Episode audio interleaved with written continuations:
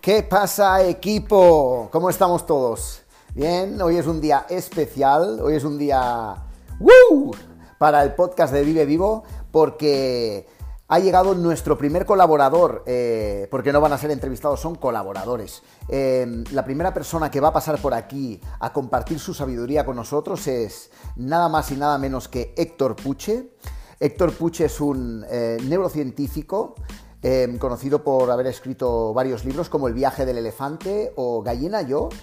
Eh, Héctor eh, tiene una escuela de mentoría, hace todo tipo de cursos de crecimiento personal, eh, hace retiros para aprender a mm, concienciar y, a, a entender nuestras relaciones, nuestras emociones, nuestras reacciones pero sobre todo, sobre todo, Héctor es un experto en el funcionamiento de esa cosa que tenemos encima de los hombros, y no es la cabeza, es el cerebro, amigos míos. Eh, él es un experto en entender patrones de conducta, en cambiarlos y sobre todo, pues podríamos decir que como un servidor, eh, su misión en la vida es hacer a la gente más feliz y más sana, por supuesto. Héctor tiene una fundación que se llama Fundación Buddy, una maravilla, eh, donde ayuda a tribus del Amazonas en diferentes proyectos. Es una pasada. Eh, al final del episodio os diremos dónde podéis encontrarlo, pero de momento vamos a empezar y vamos a meterle caña a la cabeza. Bienvenido Héctor, un abrazo. Vámonos. Bueno, Héctor, buenas tardes. Es un placer tenerte aquí, con nosotros en el podcast de Vive Vivo. Estábamos deseando tenerte aquí para que puedas eh, explicarnos todas estas maravillas del cerebro, ¿no? A ver, para empezar, yo quería que, para que los oyentes supiesen quién eres, de dónde vienes, saber quién es Héctor Puche exactamente. Yo he hecho una pequeña introducción, pero explícanoslo tú. bueno, Cris, ¿qué tal? ¿Cómo estás? Muchísimas gracias por esta invitación. La verdad es que me es un honor mm, para mí que eh, estar conversando contigo sobre temas de conciencia, de neurociencia, bueno, de todo lo que tanto a ti como a mí nos llama la, atención. Sí, sí, la verdad es que sí. Soy, soy un eterno aprendiz y yo creo que con eso resumo todo. Me encanta desaprender lo que he aprendido desde la ignorancia o desde ese piloto automático y me encanta aprender algo nuevo, pero eh, desde la conciencia. No siempre lo logro, pero bueno, ese, ese, es el propósito, ¿no? Ese es el propósito de estar constantemente en esa búsqueda de, conectar con, la conciencia, con quienes somos, con, eh, pues, con, el llamado. Sí, sí. Sea lo que sea, ese llamado, ¿no? Qué, me dedico a eso. Qué guay, qué curioso que me digas eso cuando el último episodio que, hice del podcast se llama White Belt, que es cinturón blanco de siempre aprender. Qué curioso que empieces tú diciéndome que tu pasión es estar aprendiendo todos los días, ¿no? Qué curioso. nada es porque sí al final. Bueno, claro, es que lo de White Belt yo creo que lo compartimos, no sé si, si a ti eh, lo compartimos de, de Samuel. Sí. De, taxi. Bueno es, es, bueno, es una expresión que es, que es muy dicha, sí, es, eh, viene de Scott Sonon, yo la oí la primera vez. De Scott Sonon, claro, claro, claro. Yo es que lo escuché, la primera vez que lo escuché fue a través de, de, Samuel Torres, que bueno, que tú y yo somos, eh, eh, lo, conocemos. Sí, sí, somos, bueno, somos compañeros de, entreno, alumnos y, sí, sí, amigos, por supuesto. Ahí es donde te conocí la primera vez, ¿verdad? ¿Te acuerdas que yo te conocí en, en, en T-Center en Madrid, que tú hiciste una exposición que me impresionó mucho? Sí sobre el, sobre el cerebro y el movimiento y nos hiciste unas pruebas allí, yo me quedé ahí impactado y es a, través de ahí que, luego yo hice mi mentoría personal contigo y, ahí nos hicimos más amigos. Sí, sí, sí, sí, bueno, y es que la verdad, eh, esa, ese concepto de white belt, de cinturón blanco, yo me tengo que poner el cinturón blanco cada vez que voy a un sitio, me pareció tan poderoso ese concepto que es que eh, yo ya se lo, eh, lo he incluido y se lo explico a mis a mis alumnos de mentoría. Es decir, eh, para ser mentor o para ser líder hay que tener la capacidad de colocarse siempre el cinturón blanco porque si no vas de un líder soberbio y un líder soberbio no es líder realmente, eh, es más jefe. Exacto. Es más alguien que impone. Exacto, claro. Yo, yo que personalmente vengo del, del mundo de la pedagogía, que soy maestro y profesor también, pues es, lo mismo. O sea, son dos caras de la misma moneda y tú no puedes estar enseñando, sobre todo a niños, como he hecho yo, sin ponerte en la situación de, que, de que el, aprender es un enseñar y el enseñar es un aprender. Y la vida, en el fondo, es un aprender y enseñar, ¿verdad? Entonces, ¿cómo, cómo, o sea, eh, ¿cómo definirías tú lo que es neurociencia para que todo el mundo que nos está escuchando pueda entenderlo de una manera pues, sencilla? Porque es un concepto que cada día se está haciendo más de moda, ¿no? Ahora el mundo está lleno de coach, de mentores, de, neuroprogramación lingüística, de esto, de lo otro. ¿Pero qué es la neurociencia exactamente? Sí, la neurociencia tal como yo eh, la enseño es, o lo como yo la defino, es un conjunto de disciplinas que estudian el comportamiento humano, que estudian al ser humano, desde su comportamiento, su pensamiento, eh, la parte química que, que, tiene a nivel interno, tanto cerebral como eh, repartida por todo el cuerpo. Es decir, son todas las ciencias o todas las disciplinas que lo que buscan es una comprensión holística de lo que significa ser humano. Entonces, la neurociencia, eh, todo lo que tiene que ver con neurociencia, todas estas disciplinas eh, que se les llama neurociencia, están muy basadas al estudio del cerebro, al estudio de la mente, al estudio de la psique humana. Entonces, lo que hace la neurociencia, tal como, como yo la, eh, la explico, es, yo te voy a explicar cómo funciona tu cerebro y además cómo funciona tu mente, cómo interpreta tu mente todos los estímulos que recibe desde, desde fuera, desde el exterior, y cómo los procesa químicamente y cómo los interpreta, porque es que el cerebro y la mente son dos cosas completamente diferentes. ¿Ves? exacto, esta es una de las cosas que, yo quería que nos explicases, porque al final lo, bueno de, este campo que se ha abierto, donde hay tanto trabajo ahora, es donde se ve ¿no? que, el cerebro eh, al final es una, es una máquina de crear hormonas y, y de crear la química que es reacción de cómo tú interpretas todo el mundo exterior, ¿verdad? Sí, exactamente, exactamente. El, el, cerebro es, es el hardware, por decirlo de una manera eh, simple. Sí. Y la mente sería el software. La mente es la programación constante. ¿Tú entonces, tú, tú te considerarías un científico? ¿Tú te considerarías un científico? Bueno, yo lo que te puedo decir es que yo hago mis propios experimentos conmigo mismo. Es decir, yo soy mi sujeto y mi objeto de estudio. Entonces, partiendo de esa base, yo te puedo decir que yo hago ciencia conmigo mismo. Lo que busco la manera es de eh, mis comportamientos a dónde me llevan, eh, mi cerebro cómo está, eh, cómo está funcionando, qué estímulos está teniendo, cómo mi mente está procesando la realidad. O sea, yo estoy constantemente observándome. Entonces, yo te puedo decir que sí, soy científico de mí mismo y soy divulgador de neurociencia por, decir, por decirlo de otra manera. Claro, bueno, y, y, también, y también con todos tus clientes y tus pacientes y la gente con la que trabajas, que también tienes que ver una evolución. Hombre, sí, la verdad es que con, eh, con el, el, el, test de neurociencia yo tengo un estudio eh, que mide el comportamiento eh, humano eh, lo que medimos son eh, niveles de dopamina, niveles de noradrenalina, de GABA, de oxitocina, esos neurotransmisores. Y eh, lo que sí se puede decir es que ahí sí hago ciencia, ahí yo sí mido cómo está el coeficiente de eficacia cerebral de esa persona. Entonces, hay una serie de gráficas, hay una serie, se, se genera un diagnóstico y yo tengo que interpretar las gráficas conforme a eh, a, la distribución que van teniendo. Entonces. ¿Y qué, y qué haces? ¿Como, como tags cerebrales para ver el, la actividad o, el, o, qué, o qué miras los neurotransmisores que está trabajando en el cerebro en ese momento, las zonas que se están activando? Pero no es un tag, eh, realmente es un, es un esto es esto lo desarrolló un, catalán, una persona de un, científico muy, muy, muy amigo mío y nos hemos hecho ya ah, una, una amistad muy bonita. Eh, él, vive en Sabadell y él fue quien, se, el quien creó esta herramienta de neurociencia eh, donde mide eh, de una manera no invasiva las áreas del cerebro, unas ciertas áreas del cerebro implicadas en el comportamiento. Entonces, yo Claro, Qué yo guapo, lo que hice fue como ya yo, ya yo eh, sabía neurociencia cuando lo conocí. Vamos a ver, Héctor, eh, el tema de mente consciente, mente inconsciente.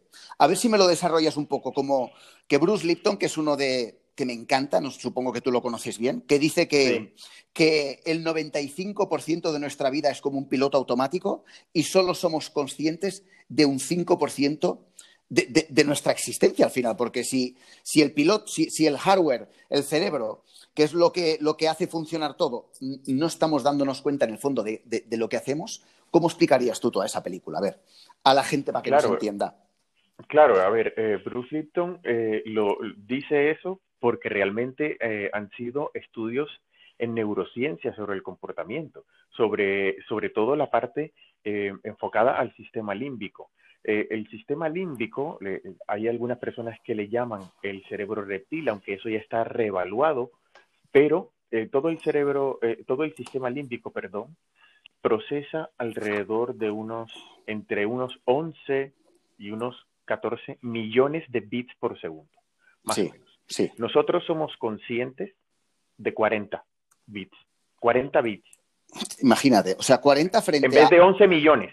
Imagínate, no, digamos que son 14 millones, son 11 millones, da igual, está lo mismo, tres arriba que tres abajo, pero nosotros somos conscientes, somos conscientes, es decir, la media poblacional es consciente de 40 bits por segundo, eh, frente a 10 millones 999 mil, o sea, es una barbaridad, es una barbaridad. Claro, nosotros entonces lo que, lo que, lo que arrojó el estudio es quién actúa sobre mí.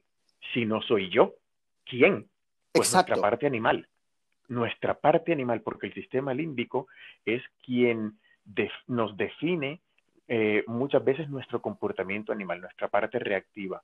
Eh, ahora que la mayoría del planeta está en un estado de alarma, está en una constante incertidumbre, ¿dónde estamos utilizando? Estamos utilizando la mayoría de nuestros recursos eh, de nuestro sistema límbico. Es más, siempre los estamos usando, pero es que ahora estamos generando un mayor peso sináptico, estamos todavía eh, reforzando todas esas carreteras neuronales del sistema límbico. Vale. O sea, Nos estamos volviendo todavía más animales de lo que ya éramos. Esto es el famoso fight or flight, ¿no? Que dicen, o sea, cuando se activa el piloto automático del estrés, que tenemos el cortisol alto, que se suprime el, sistema inmune, ¿no? Y toda esta película es lo que está siempre eh, dominando al sistema, o sea, a la parte frontal de la cabeza, ¿verdad? Exactamente. ¿Qué es lo que algunos estudios han arrojado también? Bueno, como nosotros eh, podemos ser más conscientes. Eh, ¿Cuánto podemos desarrollar? Bueno, se ha logrado medir que plena conciencia de una persona que, que, constantemente está desarrollándose, ¿no? todos esos recursos a nivel prefrontal, en vez de 40 podemos llegar a tener unos 2.000 bits por segundo, ni siquiera un millón, ni siquiera 100.000, 2.000 bits. Bueno, no son 40, pero frente a 11 millones de bits por segundo sigue siendo muy poco. Personas que, eh, por ejemplo, los monjes tibetanos que sí se han eh, prestado para, para, que les hagan eh, estudios de su cerebro sobre temas de felicidad, ellos tienen unas conexiones neuronales en, todo, en, toda esa parte del, del, órbito frontal muchísimo más desarrolladas. Por eso ellos conectan con ciertas frecuencias y conectan con ciertos estados de, de, felicidad permanente. Sí, sí. O sea, han conquistado la felicidad, pero la felicidad se conquista no siendo eh, flower power o siendo happy happy, no, se reconquista realmente con una disciplina. Es una disciplina constante que genera unas ciertas, unos ciertos eh, nuevos contactos entre neuronas en ciertas áreas del cerebro que no tienen nada que ver con el sistema límbico, con nuestra parte animal, Exacto. sino con lo que nos hace más humanos. Exacto, sí, creo que, que, bueno, creo que llegué a leer el estudio que Emile Ricard, ¿verdad? Que es el monje francés, que era un biólogo, es la persona medida con máquinas en el planeta con más felicidad. Que le Exacto, es el hombre más feliz del mundo. Exacto, exacto. Está, está, está, declarado como el hombre más feliz del mundo. Porque le pusieron todas las, todos estos sensores en la cabeza y entró en meditación profunda. Y, y estos, y, entonces podemos, o sea, ¿qué relación existe entre la felicidad y nuestro cerebro? A ver cómo me lo podrías explicar, para, para que alguien que nos esté escuchando diga, pero ¿de qué están hablando esta gente? O sea, ¿cómo puedes, ¿sabes cómo, puede, o sea, qué me está contando este tío? Que alguien que se sienta todo el día a meditar, ese es el que realmente es feliz.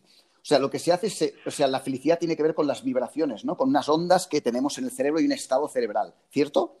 Claro, es que en nosotros eh, pensamos que la felicidad es una emoción, así es como se nos ha enseñado, pero es que en los últimos estudios eh, nos hemos dado cuenta que la felicidad no es una emoción, no está, no estaría catalogada como una emoción básica primaria del ser humano o de los animales, no, es un estado, es un estado mental que se llega con una, con dirigiendo tus pensamientos, entrenando a tus pensamientos de una manera consciente, no desde el automático no desde los 11 millones de bits por segundo, sino enfocando esos 40 millones ahí poco a poco, pico pala, pico pala, hasta extenderlo, hasta aumentar ese número de, bits por segundo.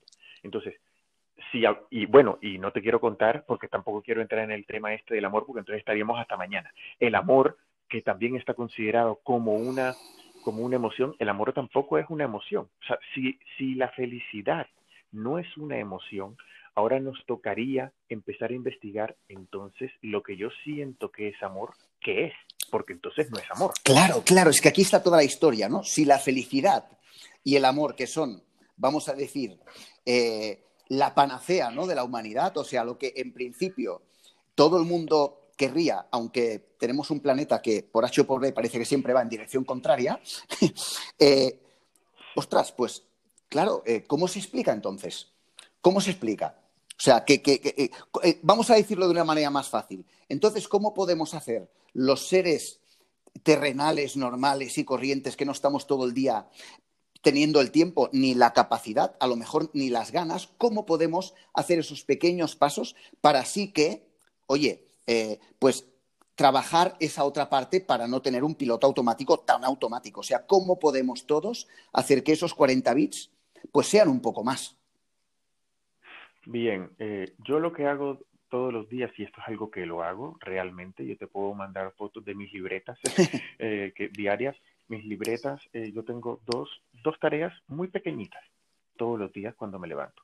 La primera es, antes de encender el móvil, trato de estar una hora sin el móvil encendido. ¿Para qué? Porque es un tiempo para mí. En ese tiempo mío que es algo que yo decido, que yo conquisto, porque es que cuando tú enciendes el móvil ya no te perteneces, ya todo el mundo te llama, tienes mil notificaciones, estás pendiente de todo menos de Somos esclavos, somos esclavos totales, sí, sí. Claro. Cuando yo tomo, cuando yo decido conscientemente que esa, esa primera mañana, esa primera, perdón, esa primera hora de la mañana, la quiero para mí, yo cojo mi libreta y yo tengo dos preguntas. La primera pregunta es ¿Qué tienes para agradecerle a la vida? ¿Qué le quieres agradecer a la vida? Esa es la primera pregunta.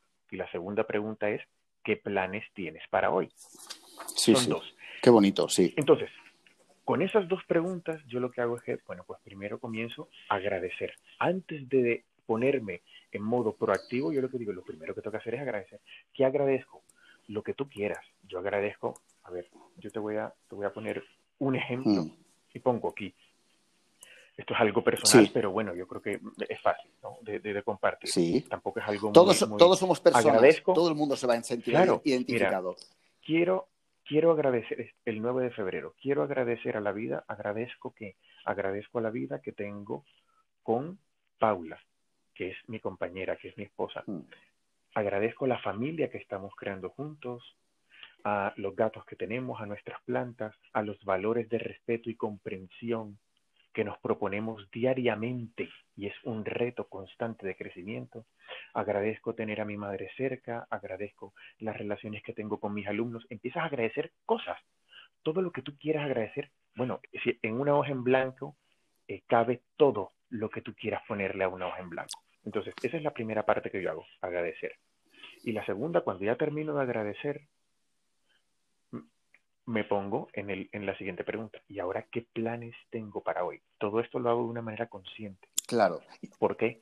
Porque solamente estoy ahí conmigo mismo, no estoy pendiente del móvil, de ninguna llamada, de nada. Estoy pendiente en mí. Con este ejercicio, que parece una tontería, pero no lo es, yo estoy eligiendo conscientemente, no desde mi automático, no, no los 11 millones de bits por segundo que me están diciendo alerta, cuidado, defiéndete, no, huye, corre, bloqueate, no. Yo lo que estoy diciéndole es, ahora yo voy a enfocar mi agradecimiento a ciertas cosas que me generan bienestar. Llámale felicidad, llámale amor, como tú le quieras llamar, ¿vale? Si estamos hablando ahora de la felicidad, yo te diría, pues quiero agradecer todo lo que me hace feliz en el día de hoy y después, ¿qué planes tengo para hoy? Pues lo que tengo que hacer hoy es a las 9 de la mañana. Lo puedes hacer o por horas o directamente haces punto por punto con, con guiones y dices, ah, pues mira, hoy tengo que enviar este, eh, este mail, tengo que hablar con Furanito, tengo tantas reuniones, tengo tantas no sé qué, y ya está. Claro. Y eso, y eso para empezar, lo puedes hacer solamente en la mañana y ya. Y en la noche, si quieres aumentar todavía un poco más, vuelve y agradece pero no sé hasta qué punto, pues, pero, pero mira, con que comencemos solamente a agradecer por la mañana, ya tenemos... Claro. ¿Y qué importancia tiene escribirlo? Muchísima importancia. ¿Por qué? Porque estamos sacando lo que creemos que sabemos, porque el cerebro, la mente, el cerebro y la mente va a una velocidad completamente diferente a la velocidad de la escritura. Entonces tienes que todavía ser mucho más consciente, organizar tus ideas y sacarlas de tu cabeza y plasmarlas en un papel. Cuando lo plasmas en un papel, lo estás leyendo inconscientemente, te lo estás repitiendo, ¿verdad? Y, al final lo estás haciendo de escribirlo y al final, exactamente, y al final estás materializando el agradecimiento. No solamente lo estás pensando, es el acto de materializar algo que no se había manifestado. ¿Por qué? Porque estaba en tu mente. Que no se haya manifestado no quiere decir que no exista, solo que tú tienes que manifestarlo. Y esto hace parte de la magia de la manifestación de, es que si tú lo crees, lo puedes hacer.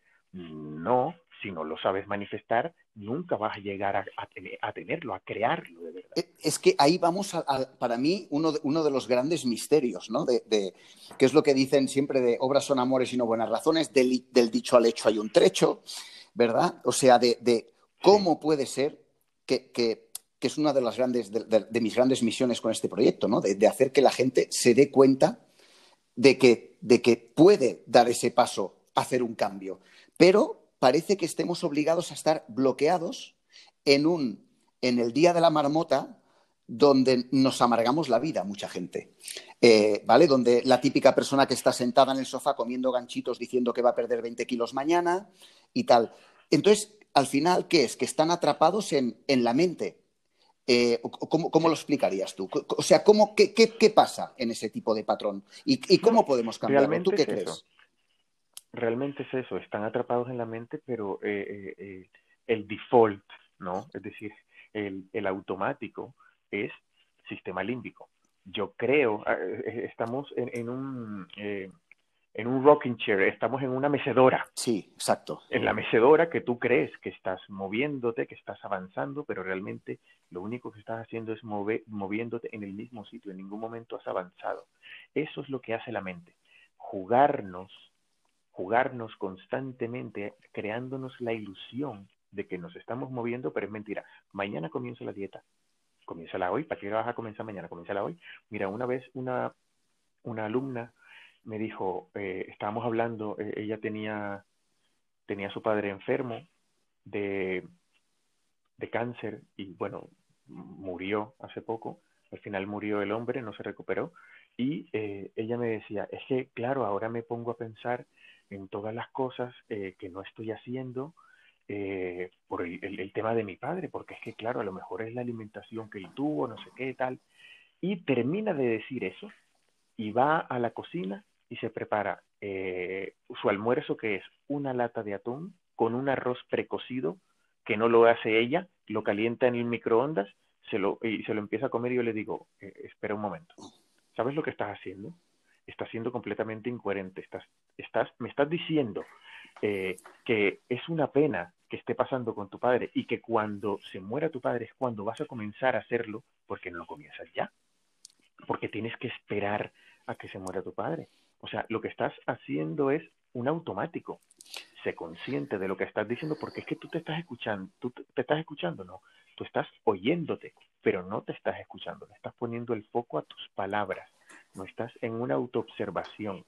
Entonces, todos los que dicen o los que decimos, porque es que yo en algún momento le he dicho, me imagino que tú sí, todos, todos, hombre. Esto ya lo hago mañana, esto ya lo hago mañana. Bueno, pues lo hago mañana, si realmente lo puedes hacer hoy, ¿para qué vas a esperar mañana? Si realmente puedes hacerlo hoy, ¿qué te impide hacerlo hoy? Y, una... Esa es una toma de conciencia. sí, exacto, pero ¿por qué, o sea, ¿por qué el cerebro nos sabotea de esta manera y nunca quiere el cambio? Porque quiere, o sea, el cerebro prefiere lo malo que conoce que lo nuevo, que es mejor por conocer, ¿verdad? ¿Cómo puede ser? El cerebro está programado, y esto es algo genético, para ahorrar energía. Entonces, si ya yo tengo unas carreteras neuronales que me llevan a, a un comportamiento habitual, ¿para qué hacer otra cosa? Porque voy a necesitar un recurso energético que, ¿para qué voy a hacerlo si ya está la carretera hecha? Es decir, para ir a tu casa, de tu casa al, colegio de tus hijos, tú ni te planteas hacer una carretera tú con tus propias manos, porque ¿para qué? Si ya, ya yo tengo la vía. Si ya yo tengo la vía, ¿para qué voy a gastar energía? Eso es lo que dice el cerebro. A ese es el automático.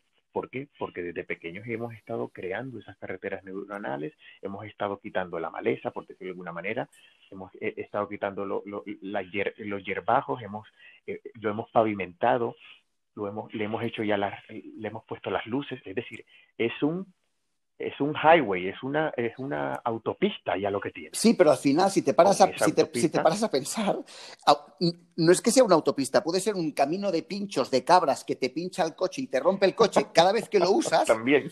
Súper largo, que, que tardas una hora, cuando si te paras a pensar, podrías hacer tú un highway recto, plano, que tu coche no se rompa, que sería él, levantarte del sofá, hacer ejercicio, hacer dieta y perder esos 30 kilos que te sobran. O sea que al final es como que estamos obligados a, eh, ¿cómo te diría? Eh, que parece que, lo fácil siempre sea lo imposible. O sea, no sé, no sé si me explico bien. ¿Sabes? Que, lo que debería ser, todo el mundo lo ve, todo el mundo sabe lo que tiene que hacer para estar mejor, para estar más sano, para ser más feliz, pero parece que, bueno, eh, sé lo que debería hacer, pero es que no lo puedo hacer. Y, ¿sabes? Esto es algo que me, apasiona, ¿sabes? Es, una de las, de las grandes misiones que tengo, de hacer, pegarle el guantazo a la gente en la cara y decir, pero despiértate ya, hijo mío. Porque es lo que pasa, que la gente luego, cuando se da cuenta, es tarde. Es tarde. Sí, sí. A ver, la gran diferencia que hay entre saber que tengo que dejar de fumar y ser consciente que tengo que dejar de fumar es un abismo que te puede durar toda la vida. No es que yo sé que, te, que me hace daño, yo sé, yo sé, yo sé, pero la gente no dice yo sé, dice, no, yo soy consciente que el, tabaco es malo. No, tú no eres consciente, tú solo lo sabes, porque si fueses consciente, lo dejarías.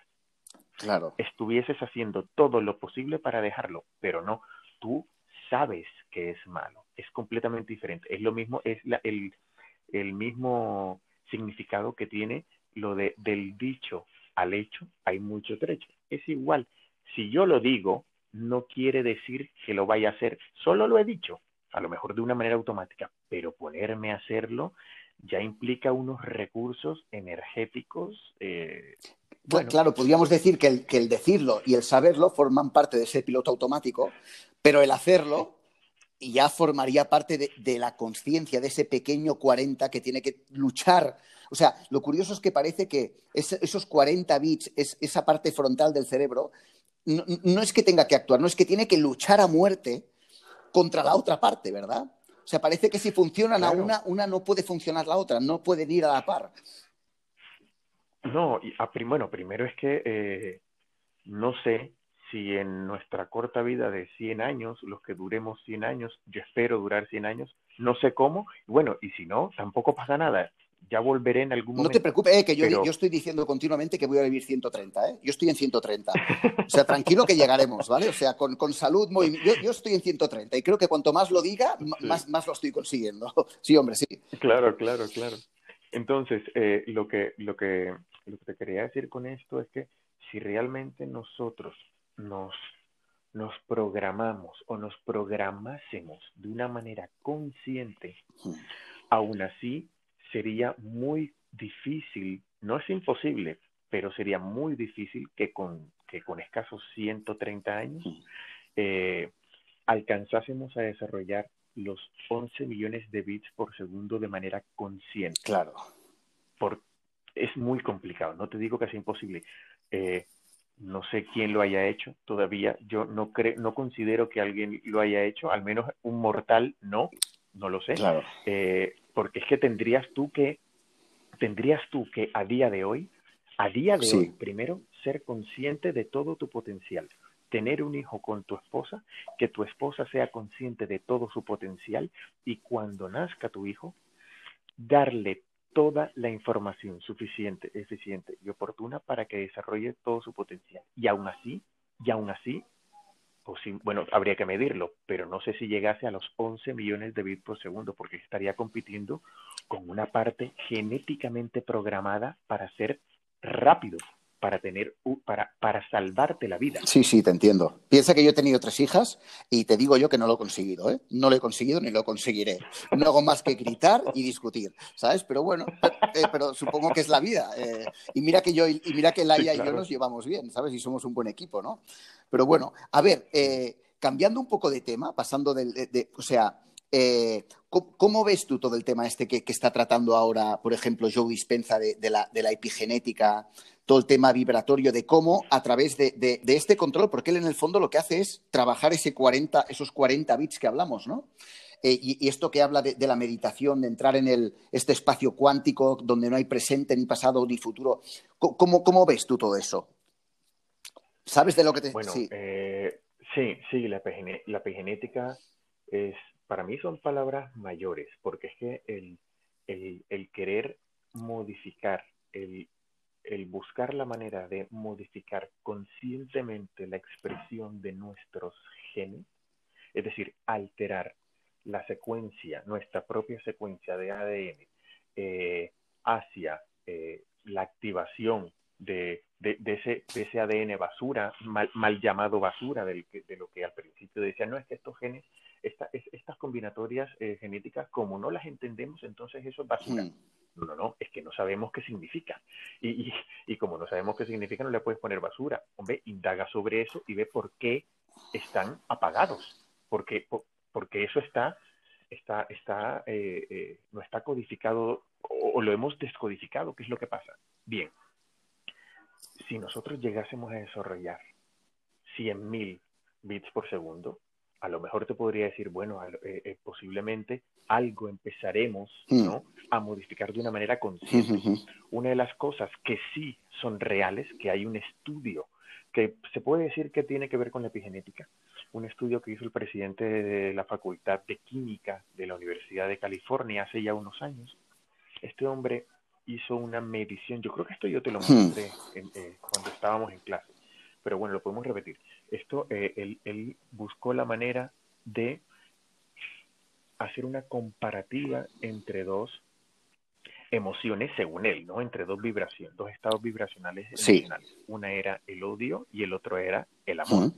Que son contrarias, al menos dos emociones contrarias, que para mí el amor no tiene nada que ver con la emoción. Pero bueno, digamos que este hombre lo que hizo fue, bueno, vamos a ver realmente si esas frecuencias, cuando tú entras en esa frecuencia, ¿qué pasa eh, si, esa frecuencia eh, llega a alterar, podría alterar el ADN y cómo altera el ADN esa frecuencia de la persona cuando conecta con el otro y cuando conecta con el amor. Pues lo que sí se dieron cuenta fue que la frecuencia del amor, eh, los puntos de conexión que generaba en la cadena de, de ADN eran mayores que los puntos de conexión que generaba el sentimiento del miedo. Entonces, claro, ahí es como, o sea que efectivamente, si yo mejoro mi gestión emocional, puedo incidir eh, directamente en mi código genético. Sí, solo que tienes que trabajar a nivel consciente. Sí, sí. Bastante, es decir, Exacto. utiliza mucho esos recursos que tu automático te dice, ¿para sí, qué? Que esto, es, que, esto es lo que... No lo necesitas, ¿para qué? Defiende Bruce Lipton, que él hacía los experimentos con células madre en los años 60, que sí. y una célula se convertía en músculo. Y ahí es donde él empezó a ver que los genes eh, no son nada. O sea, el, que, que, que, es el contexto lo que, lo que hace que se active un gen o se active otro, que el organismo vaya hacia un lado o hacia otro. Y esto es lo que, lo que Joe Dispensa también está viendo. ¿Qué pasa? Que, entonces, ¿cuál es el contexto? ¿Cuál es el contexto? Es la mente, tu, tu, tu, eh, tu actitud.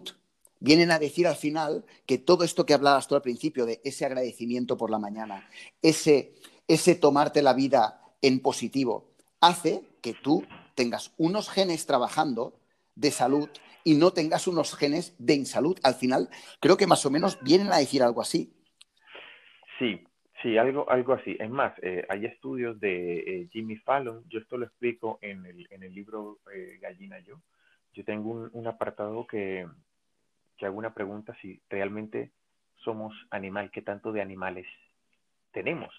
Y ahí en ese, en ese capítulo yo hablo sobre los estudios que ha hecho Jimmy Fallon, que tienen mucho que ver con el entorno, si una, un, un, asesino nace o se hace, si un, sí. Eh, un psicópata nace o se hace, si realmente hay un gen, hay un gen, y esto es real, hay un gen que se llama el gen del guerrero. El gen del guerrero se activa cuando el entorno en el que vive esa persona es hostil. Si el entorno Exacto. es hostil, ese gen se activa y yo puedo desarrollar un comportamiento psicópata.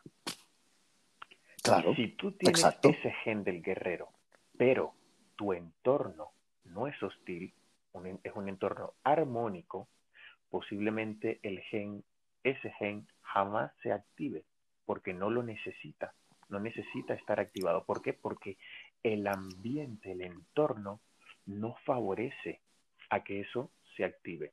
Entonces, eh, pero, ¿qué pasa? Que la epigenética lo que te dice es, aunque esté activado, tú puedes desactivarlo, pero claro, esto es un trabajo gigantesco a nivel de conciencia. Sí, sí, sí, sí.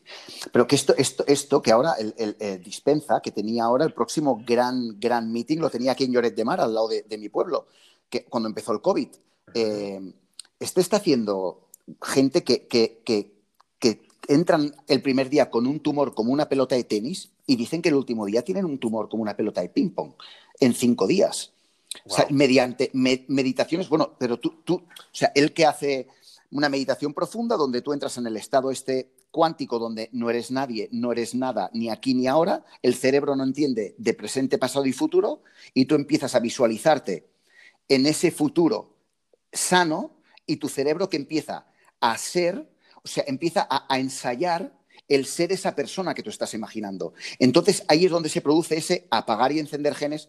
Lo estoy explicando muy fácil, ¿eh? sí. para que me entiendas. Sí. Pero igual que, que, que, ya está más que probado que el cáncer es una enfermedad metabólica, que no es genética. ¿Sabes lo que te quiero decir? O sea, que, que hay mucha gente que sí que puedes tener una... Pero depende de tu actitud y que tu mente, que tu mente realmente puede afectar a tu estado fisiológico. No, no, sí, eso es real. Eso es real. Es más, hay, eh, este, hay estudios, lo que pasa es que mm, no están eh, publicados en, en, en, en, los portales mm, oficiales, y lo pongo entre comillas, solo que no me ves los dedos. hay muchos sí, portales sí. Eh, donde, donde de manera oficial eh, se, se publican una serie de estudios. Bueno, pues eh, sí existen estudios de personas que tienen eh, personalidad múltiple, personalidad múltiple, es decir, son personas que, que están declaradas como eh, eh, personalidad múltiple. Entonces, su, una de sus personalidades múltiples ha desarrollado, digamos que un cáncer, ¿no? O un cáncer, o, una, o, es diabético, o, es decir, algo fisiológico. Sí, sí. Bien, sí, sí. cuando cambia, y esto son cosas que están medidas, cuando cambia de personalidad y le hace nuevamente el estudio, lo que tenía desapareció. Sí, sí, sí, sí, sí. de una manera Yo esto lo había oído. Espontánea. Cuando vuelve a conectar con la personalidad, o sea, con su personalidad, vuelve y aparece la enfermedad.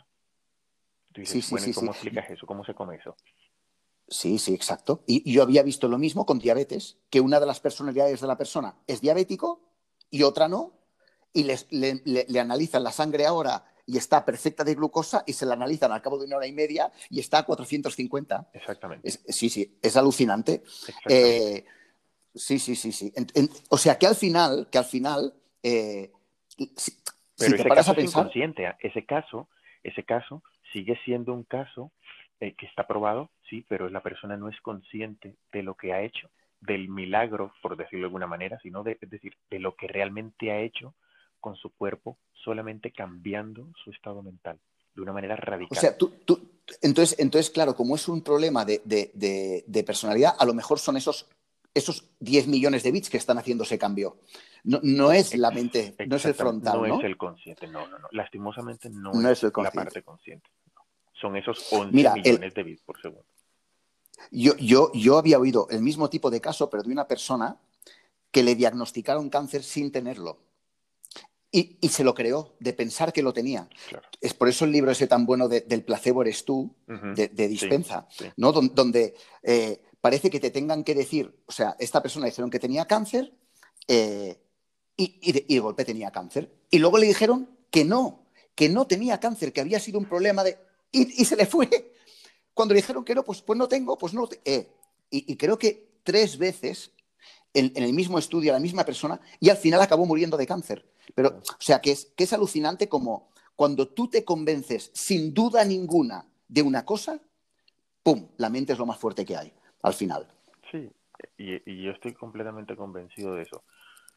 Solo que, bueno, estamos experimentando y con esto, eh, eh, tanto en, la manera como yo enseño a mis alumnos es, vamos a tratar de eh, aumentar nuestro campo mental siendo consciente de las cosas y así tú puedes incidir en muchas, en muchos campos a nivel físico, mental, psicológico, espiritual. ¿Vale? claro, porque piensa, Tú no, o sea, yo creo que una de las, de las escuelas, o sea, porque, claro, esto es un tema muy complicado que estamos tratando. Entonces tú dirías a una persona que nos está escuchando, ¿cuál es la manera de yo darme cuenta cuando estoy siendo más consciente o inconsciente? ¿no? Y aquí vamos a entrar en un, en, yo creo que es la escuela de cuando saber lo que son las emociones, ¿no? De cómo te afecta el, el mundo exterior, cómo tú eh, esa manera de o explotar si alguien te dice algo, o dejarte afectar, o ser más envidioso, o ser más... O sea, ¿cómo, cómo, crees tú que, se explica este, el tema de las emociones y cómo las vivimos y cómo las podemos cambiar? ¿O cómo podemos, eh, vamos a decir, aceptarlas y, superarlas? A ver, para... Primero yo creo que de los primeros pasos que, debemos tomar para eh, aumentar nuestra conciencia, sea, la, eh, cual sea el nivel que tenemos, pero si ya queremos empezar a trabajar en una nueva, una nueva versión de nosotros mismos, eh, yo creo que eh, el ABC o el uno más uno de, a nivel interno del desarrollo personal es inteligencia emocional. Necesitamos estudiar nuestras emociones, necesitamos estudiar inteligencia emocional. En el colegio se debería enseñar a los niños inteligencia emocional. Y cuando termines inteligencia emocional o a la par, porque esto podría ser perfectamente, es perfectamente compatible el estudio de la inteligencia emocional con qué? Con el estudio de tu cerebro. O sea, tenemos la herramienta más poderosa para cambiar absolutamente toda nuestra vida y no tenemos ni idea cómo funciona. Y estamos todo el día utilizando esa herramienta. Estamos utilizando constantemente el cerebro, utilizando constantemente nuestra mente, pero no tenemos ni idea cómo funciona. Entonces, esas dos cosas son el ABC El ABC es estudio de, de, inteligencia emocional y estudio de neurociencia aplicada a tu vida. No tienes que ser ahora un divulgador científico, no, no. Lo que tienes es que entender cómo se procesan tus pensamientos, cómo se generan tus emociones, cómo, cómo saber químicamente de una manera básica qué es lo que está pasando y desde ahí empiezas a tomar conciencia de ti mismo, empiezas a autoobservarte, pero porque ya te estás dando cuenta de cosas porque las has estado estudiando. Un ingeniero no se da cuenta de, de, un problema en un proceso, en una cadena de producción, sino estudiante, identificar el problema en un proceso, ¿vale? En una cadena de... de, Está clarísimo. Igual, esto es exactamente igual. Esto es exactamente igual. Claro, claro. Claro, y, una, otra, otra, otra, otra pregunta ya para ir zanjando el, tema sería, entonces, por ejemplo, yo para mí personalmente y en mi contexto y en mucha gente que he visto, eh, eh, creo que el ejercicio físico, eh, el deporte en general, te abre mucho la puerta a, poder dar ese paso a esa, a esa conciencia, porque creo que de una manera inconsciente la gente trabaja con ellos mismos, con su cuerpo, porque al final es lo único que tenemos. ¿Eh? ¿Qué relación crees tú que tiene eh, para poder ser un poco más consciente de todo ¿no? y poder trabajar mucho más hacia esta inteligencia emocional o conciencia de, cómo funciona tu cabeza, de cómo poder dar esos pasos con el ejercicio físico? ¿Qué relación le, verías tú? Bueno, para mí eh, la neurociencia aplicada, y, así, yo creo que y con este tema fue como nos conocimos, la neurociencia aplicada para mejorar el, un entrenamiento deportivo o a nivel físico, para mí es fundamental porque es que eh, la parte física es la eh, muchas veces es la manifestación de lo que tenemos en la cabeza. Es decir, si yo camino de una determinada manera, hay una, hmm. e, es una manifestación de cómo está estructurada una parte de mi cerebro si yo, cuando, esto es, esto es muy fácil, esto es algo que, yo siempre eh, digo, un ejemplo muy fácil es cuando salimos a hablar en público, porque nos tiemblan las manos, porque la hmm. mano es una proyección de la mente. Ahora imagínate tu cuerpo entero si no va a ser una proyección de tu mente. Si tú logras con el entrenamiento entender cómo funciona tu cuerpo de una manera articular, desde el movimiento primario animal, este animal flow que tú y yo hemos hecho, si nosotros logramos entender todo ese potencial, nos estamos acercando a qué? A un nivel de conciencia diferente, no digamos superior o tal, no, diferente al que estábamos antes, porque estamos siendo conscientes de nuestros movimientos, de nuestros actos, y es lo más de andar por casa que tenemos también. O sea, todos los días nos tenemos que mover, todos los días estamos eh, constantemente, eh, ¿sabes?, eh, utilizando nuestro cuerpo. Pero si yo estoy, si yo siento que estoy, porque esto a mí me pasa, si yo veo que estoy temblando, que mi mano me tiembla, enseguida la, me la miro y digo, un momento, mi, mi, mi mente está inquieta, entonces empiezo a respirar y la mano termina entrando en equilibrio. Ya cuando entra el equilibrio digo, perfecto, he vuelto nuevamente a armonizarme, pero es que la mano me lo está diciendo, solo que no había caído en cuenta. Cuando ya caes en cuenta, ¡pum!, enseguida. Esto es enseguida. Sí, sí, sí, sí.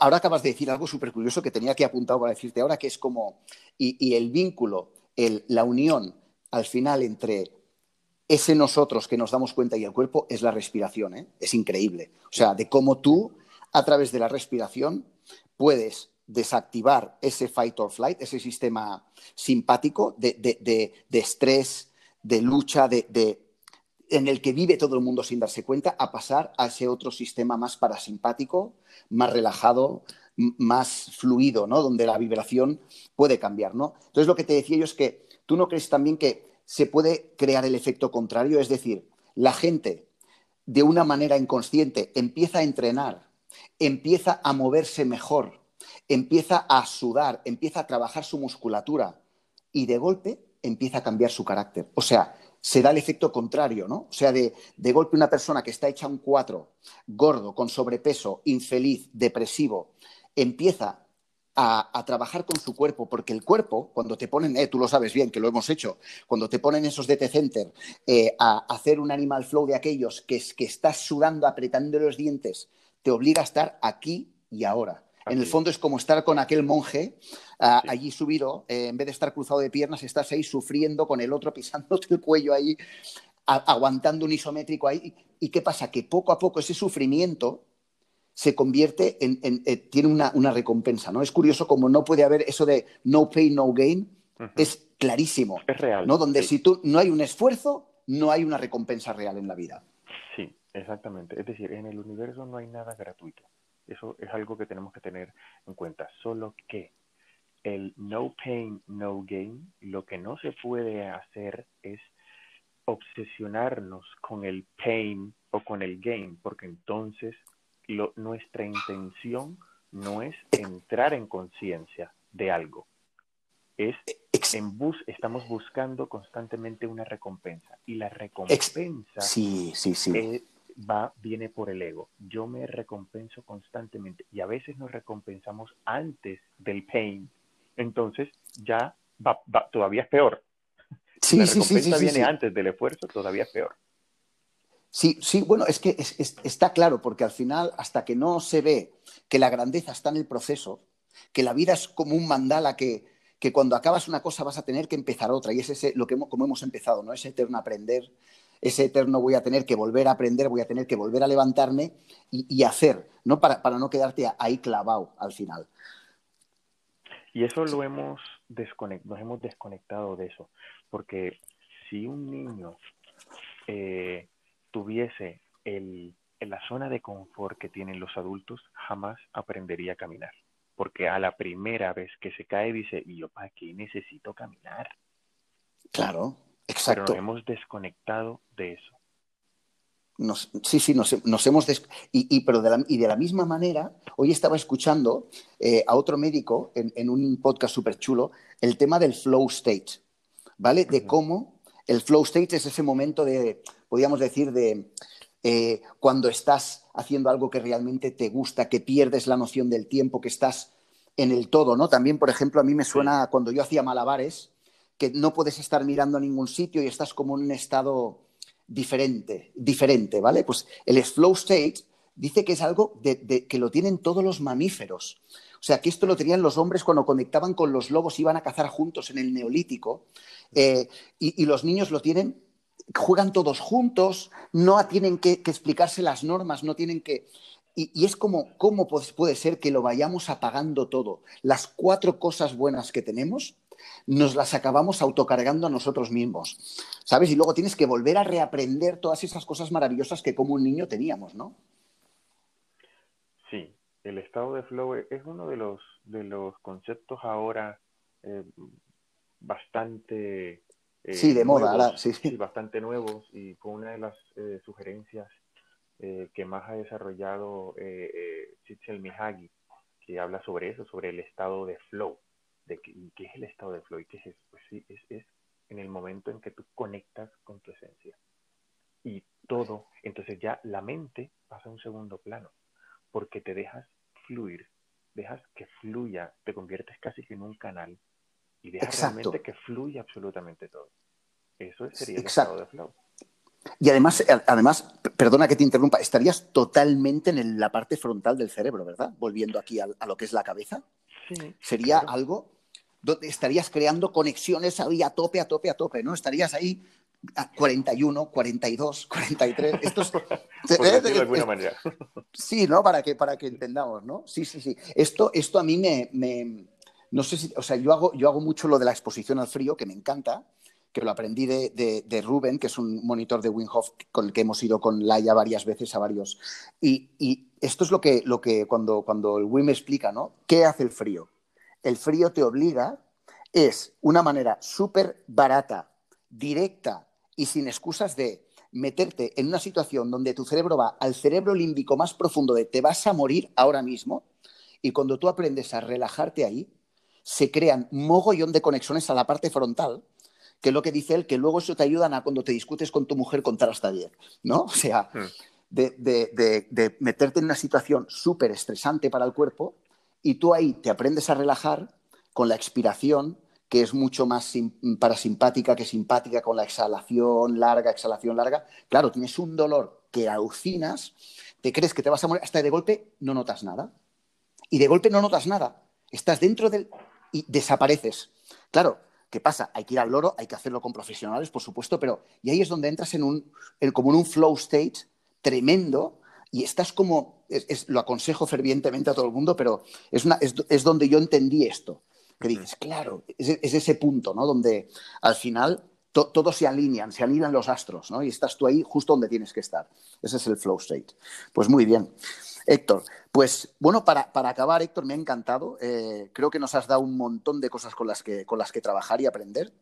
Me gustaría que nos explicases un poco dónde eh, cualquiera que nos estuviese escuchando te puede encontrar. Eh, por si quiere que lo ayudes con algo, me gustaría que explicases un poco lo de la Fundación Buddy, que yo lo he explicado en la introducción, que a mí me parece una maravilla, que encima de todo lo que haces para ayudar, pues luego inviertes mucha de tu energía en ayudar todavía más. Eh, y así los, nuestros oyentes pues, pueden saber dónde encontrarte si te necesitan. Sí, claro. A ver, la Fundación Buddy nació con un proyecto de desarrollo social sostenible dirigido a las comunidades indígenas en el Amazonas para ayudarles, bueno, para llevarles conocimiento y que ellos eh, aprendieran a crecer como civilización sin necesidad de los recursos económicos, sin tener que pensar que el gobierno tenía que darles dinero. Entonces, la Fundación Budi empezó a, cre a crecer a través de ese programa. Lastimosamente ahora con toda esta pandemia y con lo que ha pasado, hemos tenido que suspender absolutamente todo. claro, como todos. claro, entonces, ¿qué es lo que hemos hecho? Eh, la Fundación Budi sigue, permanece en Colombia, pero está prácticamente, eh, está ahora como hibernando o en cuarentena, digámoslo, para que nos entendamos ahora en el concepto de cuarentena. está en stand-by. Exactamente. ¿Qué es lo que he hecho ahora? Eh, he, traído eh, toda esa parte de la Fundación Budi y he creado aquí una plataforma que se llama Humans Valley.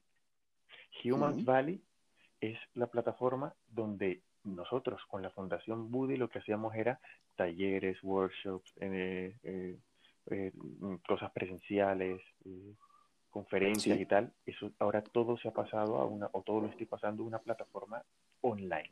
En esta online, plataforma online, tú tienes eh, la opción de eh, estudiar eh, relaciones de pareja, estudiar neurociencia aplicada, estudiar inteligencia emocional, estudiar varias cosas.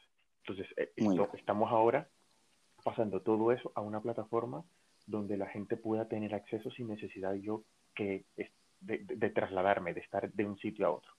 Porque sí hemos notado que, que, que, la gente eh, está, de, bueno, ahora se ha, se ha disparado el consumo online, pero es que para nosotros seguir manteniendo el, el mensaje de transformación, tenemos también que transformarnos a la parte digital. Eso es Exacto. Entonces, no, no, este, este... hemos creado eso. Y me pueden conseguir ahí en humansvalley.com slash Héctor-Puche. Ahí está, ahí está mi bio o directamente en, en pues ahí aparece todo.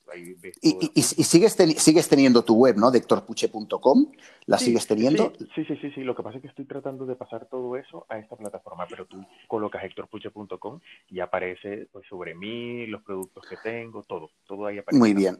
Y los libros que te pueden comprar, fantástico. Los libros se pueden comprar ahí, tanto en Human como en, como en hectorpuche.com. De todas maneras, en Amazon tú pones hectorpuche eh, y también sales. Y aparecen ahí los dos libros que tengo.